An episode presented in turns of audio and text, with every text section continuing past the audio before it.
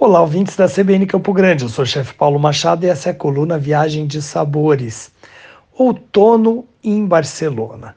Nessa época de final de outubro, aqui na Catalunha, uma época que se confunde um pouco com o Halloween, que acabou de passar, a cidade ganha também um cheiro de castanhas tostadas.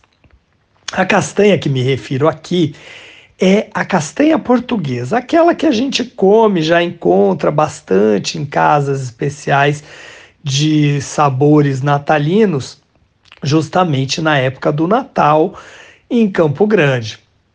E que aqui é muito comum nessa época.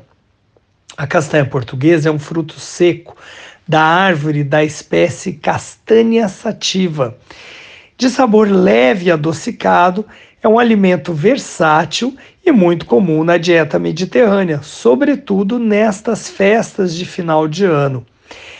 A castanha portuguesa é rica em vitamina C, vitaminas do complexo B, nutrientes e minerais essenciais, oferecendo diversos benefícios para o sistema imunológico.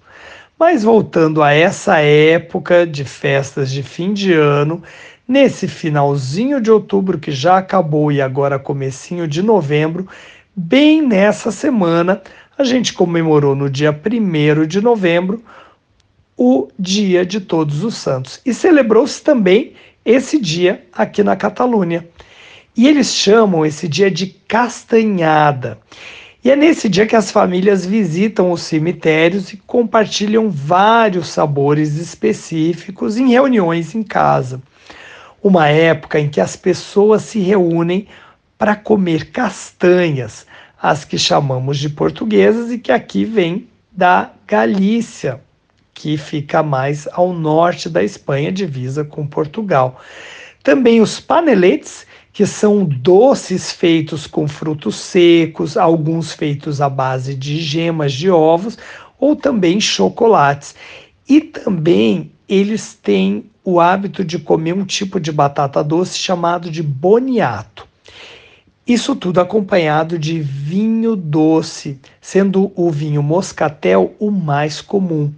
A tradição de comer esses doces vem justamente porque na Idade Média as famílias passavam a noite em vigília pelos mortos e os sinos tocavam em honra às almas até o amanhecer.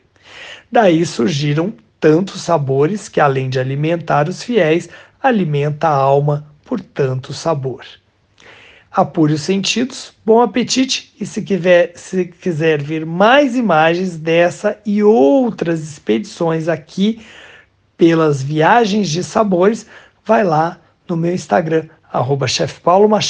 Até mais!